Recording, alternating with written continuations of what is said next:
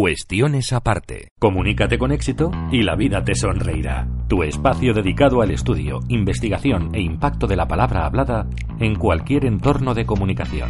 Tu podcast con Carlos Moreno Minguito. Cuestiones aparte. Cuestiones aparte, abre nueva etapa y lo celebramos dando voz por todo lo alto al mundo de la comunicación hablada tenemos hoy a una persona especial. Para mí es mm, muy satisfactorio estar con él porque es la figura del profesor. Podríamos decir que es la figura del buen maestro que todos quisimos tener. El caballero que tengo a mi lado nos va a hablar de una materia que debería haber sido obligatoria desde siempre en nuestro sistema educativo y que en gran forma da sentido a nuestro programa, a cuestiones aparte. Estoy hablando de la oratoria, el arte de dominar la palabra hablada, de hacerse entender correctamente o lo que es lo mismo, saber transmitir el mensaje. Él imparte clases a personalidades del mundo de la política y de la cultura. Trabaja para diversas universidades de prestigio, incluso el mismísimo Al Gore, el vicepresidente de los Estados Unidos, lo eligió para formar a 250 VIPs comprometidos con el cambio climático. Son muchísimas cosas, muchísimas aventuras que vamos a vivir hoy en cuestiones aparte. Don Ángel Fuente, ¿cómo está usted? Don Carlos, encantado de poder hablar Ah. del gran amor de mi vida, que es la palabra hablada. De mi chica. Esa es la oratoria para mí. Tienes tanto amor por la oratoria que te refieres a ella como tu chica, como acabas de decir, pero yo creo que eso es algo más significativo de lo que parece. Trasciende tu día a día, es algo vital para ti. Claro, para mí y para todo el mundo debería ser.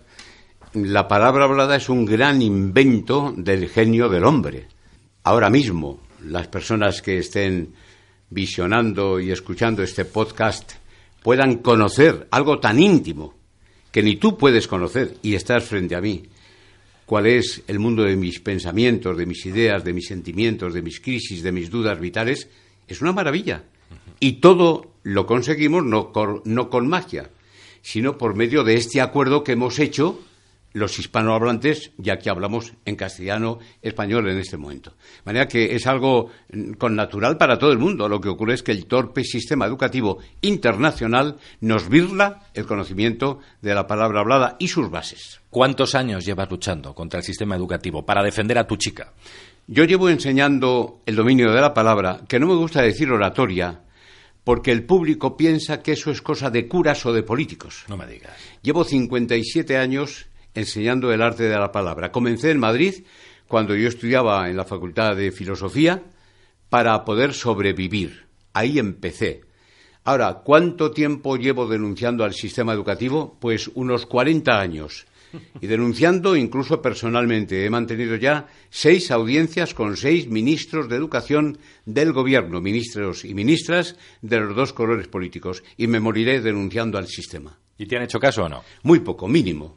Podría decir que las altas esferas del campo educativo, ninguno. Porque además de ministros, consejeros de educación, rectores, algunas universidades no solamente me han hecho caso, sino que me contratan anualmente, eh, directores de institutos, de centros de formación, de escuelas, muy poco caso. ¿Por qué no hacen caso las grandes instituciones? Podríamos descender en el pozo de las razones. La más superficial creo que radica en que ellos no saben dominar la palabra, ni saben en qué consiste la palabra. La utilizan, pero no conocen su esencia. Si bajamos un poco más, porque la base de lo que yo enseño y de lo que tendría que enseñar cualquier profesor lógico es llevar al individuo a su máxima seguridad personal, aunque sea un pobre obrero muerto de hambre y en el paro. ¿Por qué? Porque la gran dificultad para dominar la palabra en todo tiempo y lugar es el famoso miedo escénico, del que en todas las universidades del mundo se está diciendo que es natural, que no tiene arreglo y que es muy conveniente. Aquella enorme imbecilidad del refranero español, que está en todos los idiomas, por cierto, de que el orador nace, no se hace, está produciendo un efecto desastroso. Pero si profundizamos en el pozo de las razones, al final, al final, al final, está la razón de que los poderes no quieren que los individuos seamos librepensadores. Y claro, con mi método de llevar al individuo, sea quien sea, a su máxima consistencia personal, eso, quieras o no, te lleva a ser un libre pensador. Hasta el punto de que en mi curso, a voz en grito, los alumnos dicen conmigo, de entrada, no acepto nada de nadie, del todo nunca. Esto, Carlos, hace temblar al poder. Con lo cual, si nos quitan el poder de la palabra, nos quitan el juicio crítico, nuestra capacidad de decidir, es lo que quiere el poder. Efectivamente, así es, así es. Y quieren también que nos sometamos a sus criterios. Lo vemos en eh, todos los lugares, en los partidos políticos, en las empresas. Ángel, me has chafado todo porque yo lo que te iba a hacer en estos momentos iba a postularte como nuevo ministro de Educación, pero yo creo que no vas a tener futuro con esta filosofía de vida. Por lógica, el presidente del gobierno me echaría a la calle y haría muy bien desde su criterio. De todas maneras, a mí si me ofrecieran el puesto de ministro de Educación, diría, oiga, se lo cambio por otro. Confírmeme en que soy profesor de esta materia, que lo hago francamente bien y lo digo con humildad porque todo me vino regalado y a partir de este momento usted, señor Lafuente, no va a ser ministro de Educación, pero se va a implantar desde las escuelas como asignatura básica y obligatoria el dominio de la palabra. Es una vergüenza, Carlos, que salgamos incluso de las universidades bien preparados en nuestras materias y carentes de esas dos carreras necesarias imprescindibles, ser una persona segura y dominar la palabra. Porque ¿de qué me sirve conocer si no sé comunicar? Es como dices tú, la otra carrera necesaria, pero en la vida.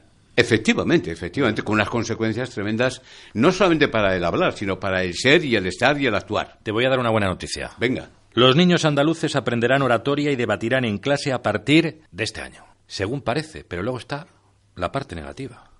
Magnífica noticia, magnífica. Ahora te cuento la parte negativa. Bueno, ya, ya te la digo, ¿sabes cuál es?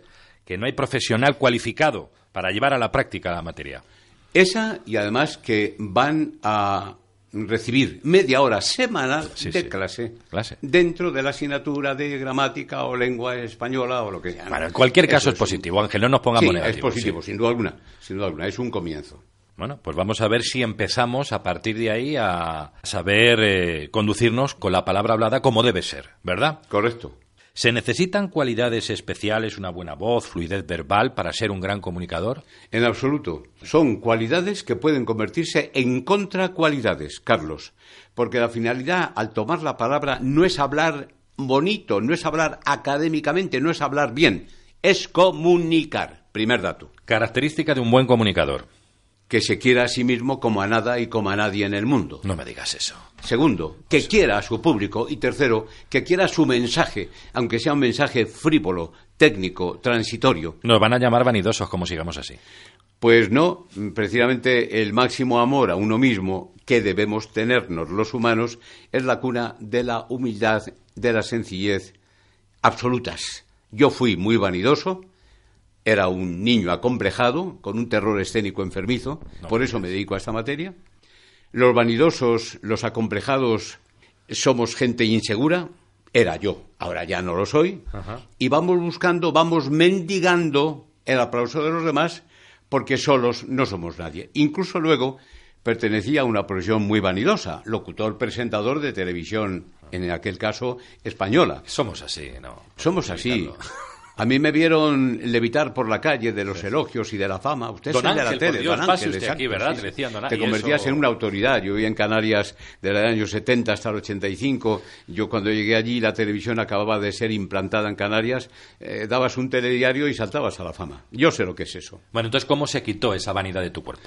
Simplemente mm, descubriendo dos ideas que son irrebatibles, Carlos.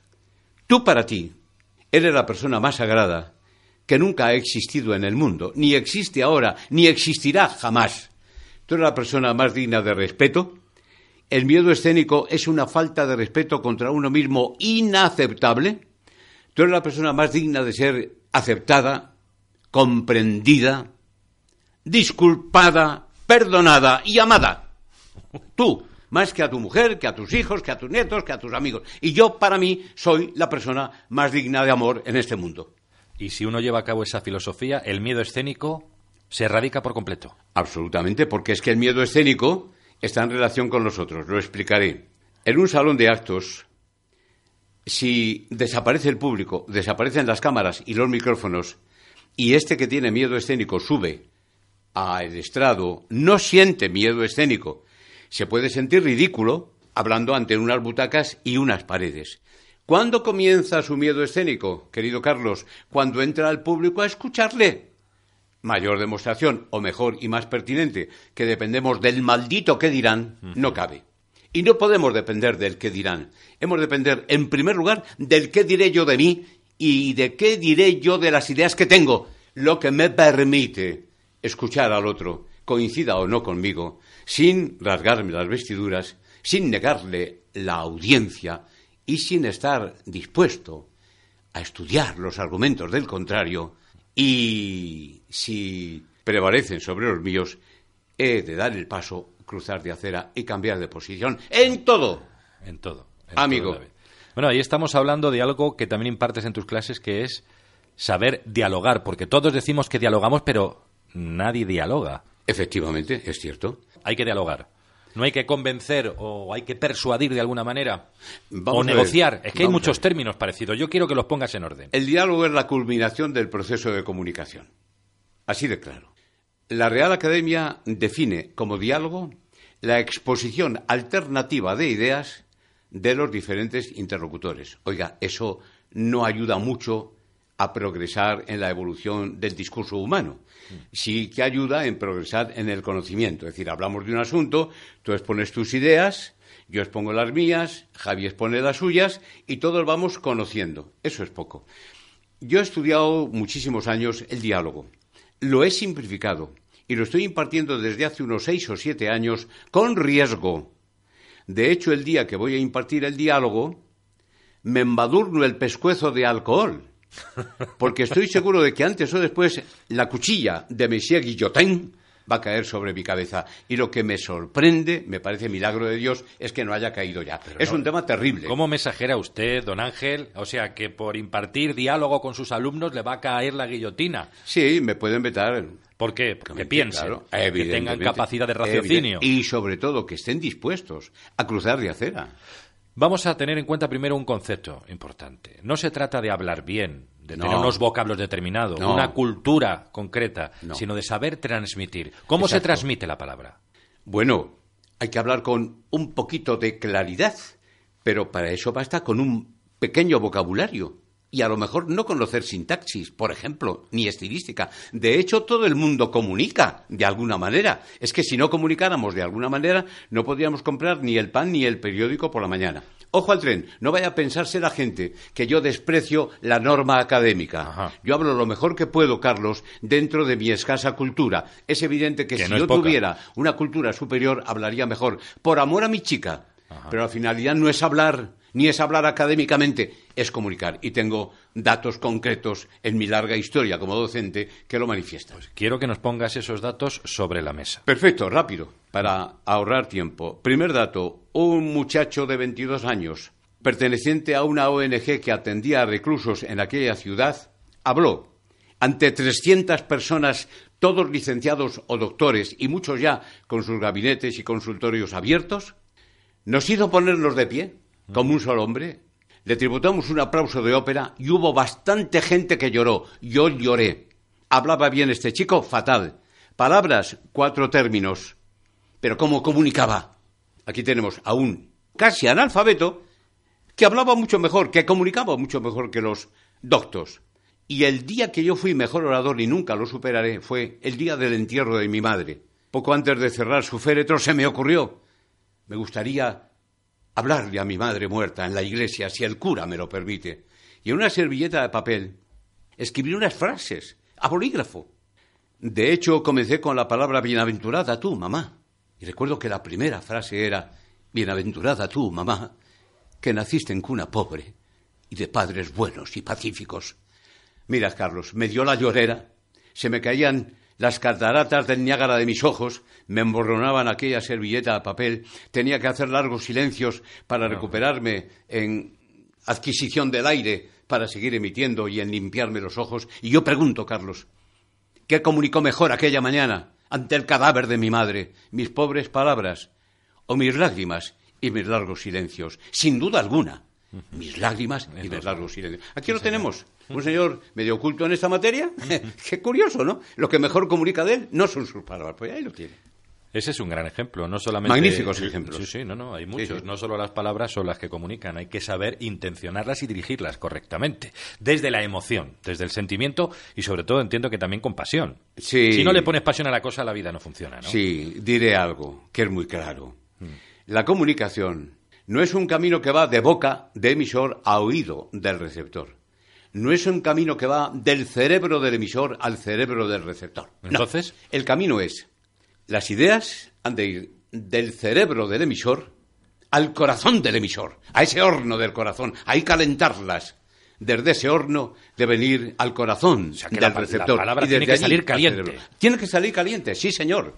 tiene que salir caliente, tiene que ir apasionada. Pero me gustaría también ver realmente cómo enseñas ¿eh? algún día, a ver, poder presenciarlo, porque tú me lo estás contando y es como si estuviera viéndolo en una película. Y espero que todos nuestros eh, podcasters, eh, nuestros oyentes, pues también, también estén presintiendo o sintiendo lo mismo. Pues me Pero encantaría. Puedes estar hablando con una persona con una elevada cultura, una elevada preparación. La técnica sería la misma a Igual. otra persona que realmente no tiene esa cultura, esa preparación de la que estamos hablando.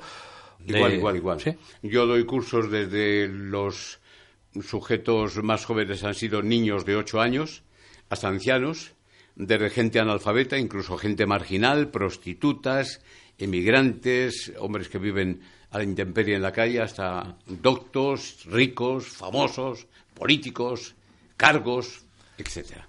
Todos me entienden. Hablemos de, de técnica en esta ocasión.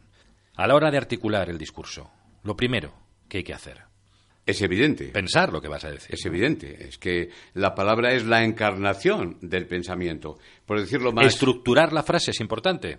Sí, pero de verdad, eh, siempre que hagamos la frase, aunque no vaya muy bien estructurada, la gente habla, la gente habla. Es lo primero que digo a los alumnos, señores, ustedes han venido aquí a aprender a hablar. Oiga, márchense, Márchense. recuperen la matrícula. Aquí Usted no. sabe hablar. Es que aquí yo no enseño a hablar, enseño a comunicar. De hecho, a mucha gente le tengo que mandar fuera de los cursos o advertirle, porque hay que me dicen, no, es que yo quiero mejorar vocabulario. Oiga, eh, usted mismo. Cojas el diccionario, Cojas ¿no? el diccionario. Otro dice, quiero mejorar mi estilística. Pues mira, aprenda usted. Vamos a volver a lo de antes. Hay muchos falsos mitos que giran en torno a hablar en público. Uf, Vamos a hacer un juego y nos comentas la jugada, ¿te parece? Venga, de acuerdo. Venga, la primera. El orador nace. No se hace. Eso es mentira. Cochina. Cochina. Yo no nací orador. Demóstenes no nació orador, que es un ejemplo clásico, y es el modelo de los oradores de todo el mundo occidental. Yo no nací orador, evidentemente. Y hay gente que me dice, pero tú tienes buena voz. La buena voz es un peligro. Yo no diré de mi buena voz, es una buena voz, pero tu voz, por ejemplo, Carlos, que es magnífica, tú tienes un problema para hablar en público, porque muchísima gente se va a quedar colgadita del placer que le produce tu voz, y tú no te dedicas a deleitar oídos. Para eso estaba el Pavarotti, la Claro. Caballé, Bisbalito y Rafael. Tú te dedicas, si eres orador, a transmitir ideas. Yo me dedico a transmitir ideas.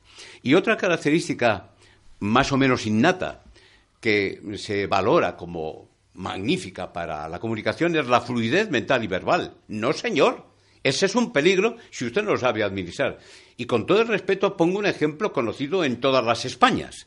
Don Manuel Fraga Iribarne. Ya salió Fraga. Incluso, incluso, es cierto, pero es que es un ejemplo mm, prototípico y clarísimo. Incluso sus adversarios políticos le reconocían que tenía la cabeza muy bien amueblada. Cuando yo estudiaba en la universidad, había un chiste que decían que había ido una tarde Fraga al Pardo a hablar con el general Franco.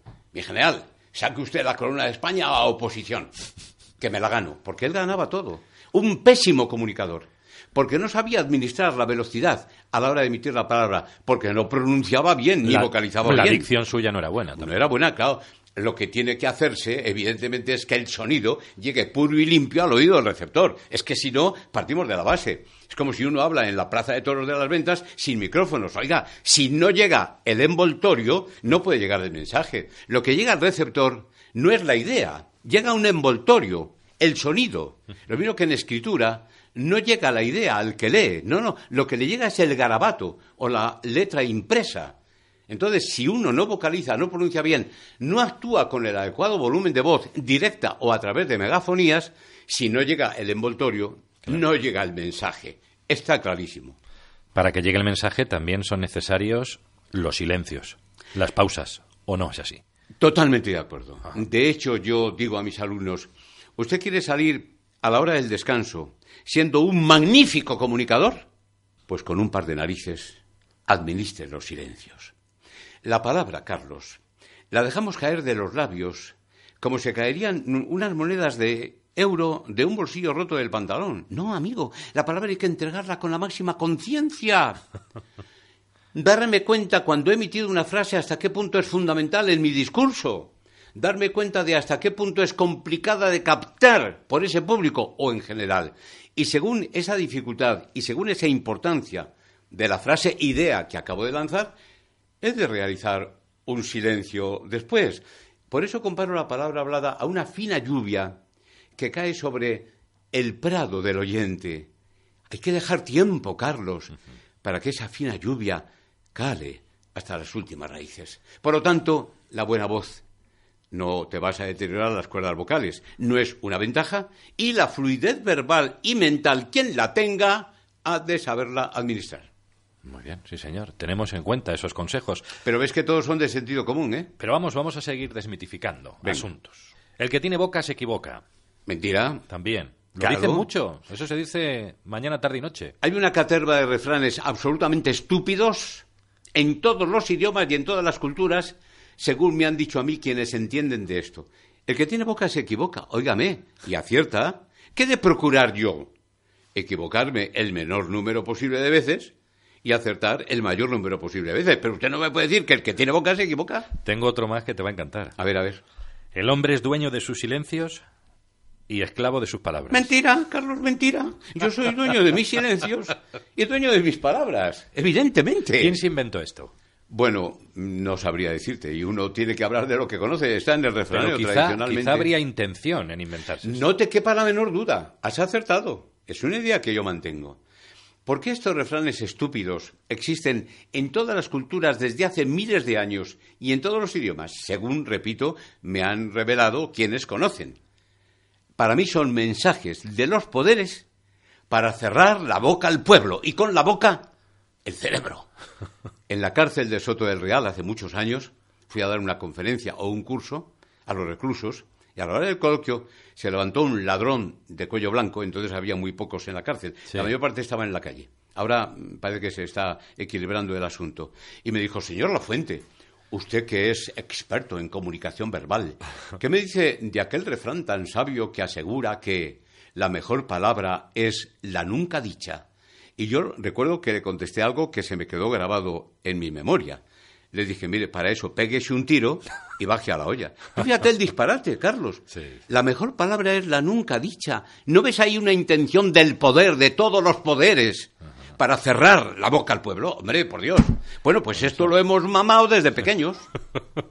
Así de claro.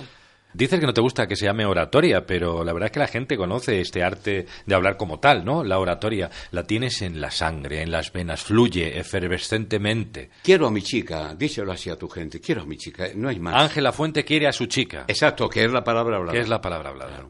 Dos cosas más. La mejor palabra, la nunca dicha, hemos comentado.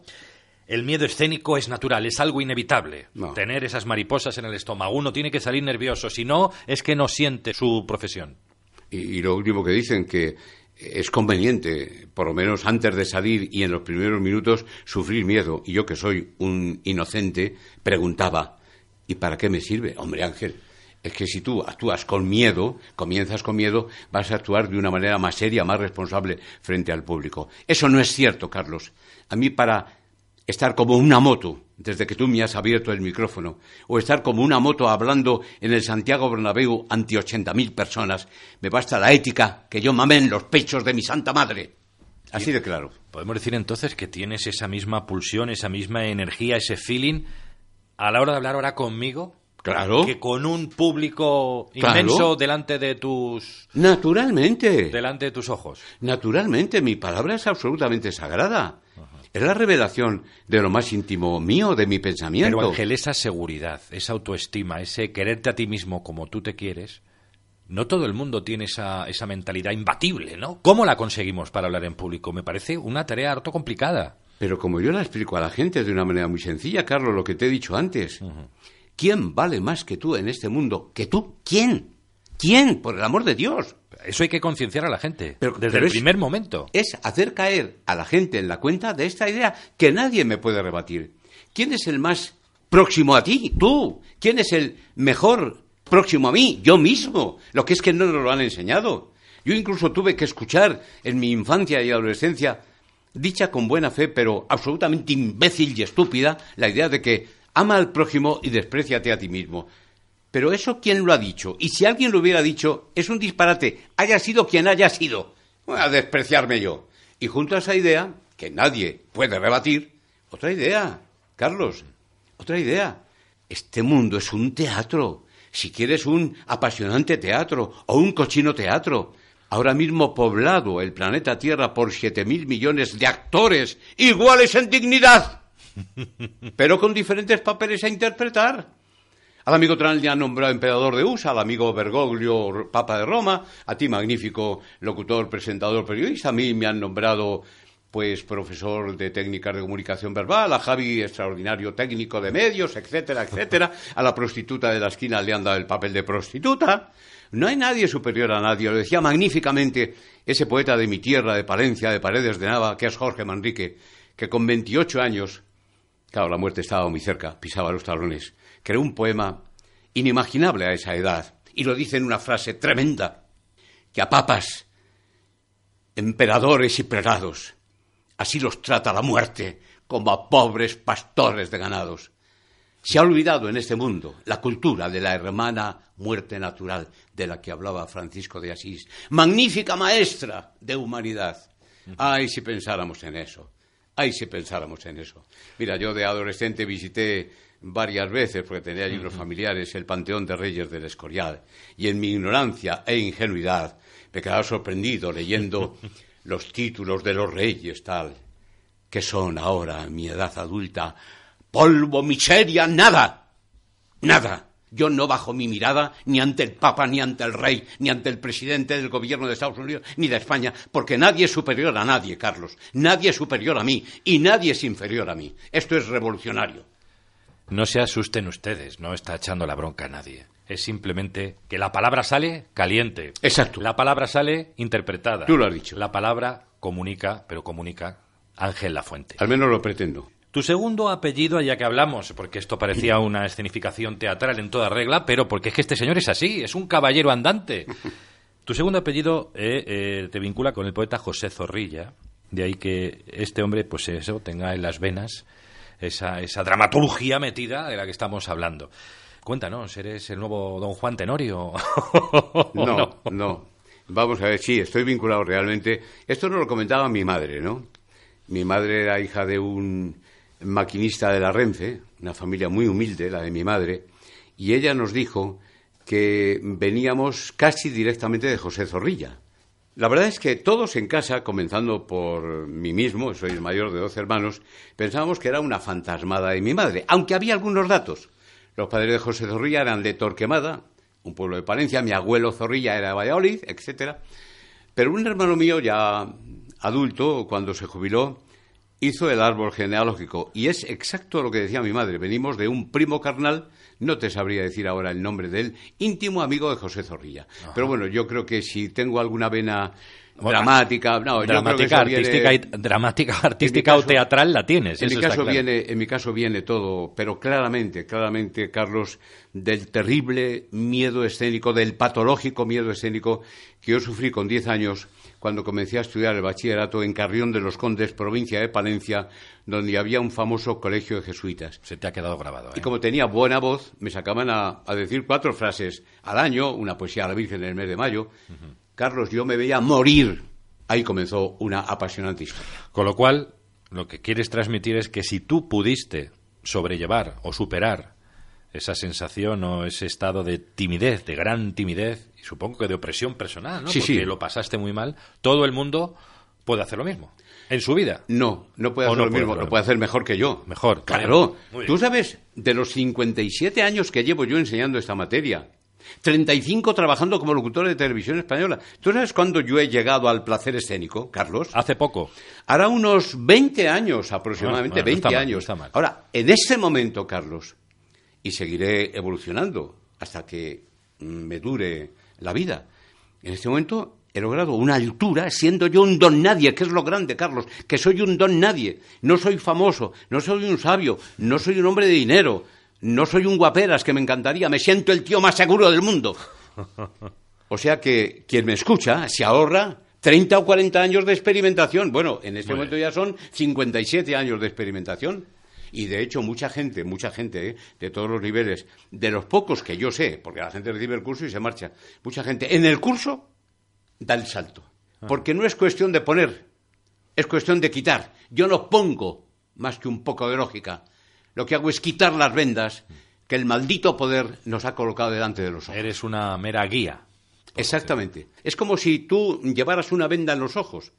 Yo no hago nada positivo para que tú veas. Meramente te quito la venda y ya ves. Esa es mi labor.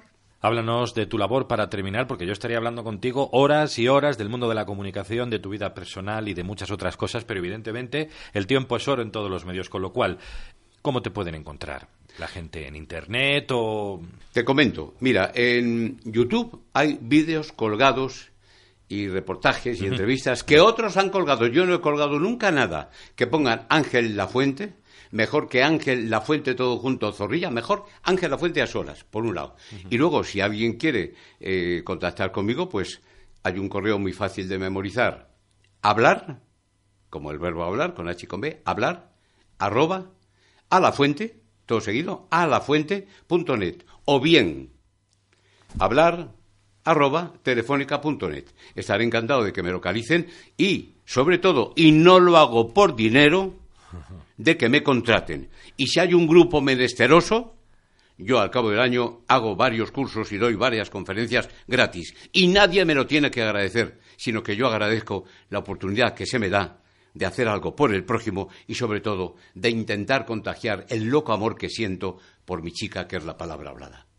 Punto y no final, punto y seguido, porque aquí la carrera sigue adelante, la historia continúa y espero que esto sea el principio de una gran amistad, como decía la película. Don Ángel Fuente, un placer. Encantado, Carlos. Qué maravilla haberte tenido en este primer programa de podcast hablando de la comunicación, hablando de la transmisión de la palabra, de contagiar, ¿verdad?, con el discurso, que es de lo que se trata. Así es, encantado y siempre que quieras cuentas conmigo. Hasta pronto. Hasta pronto.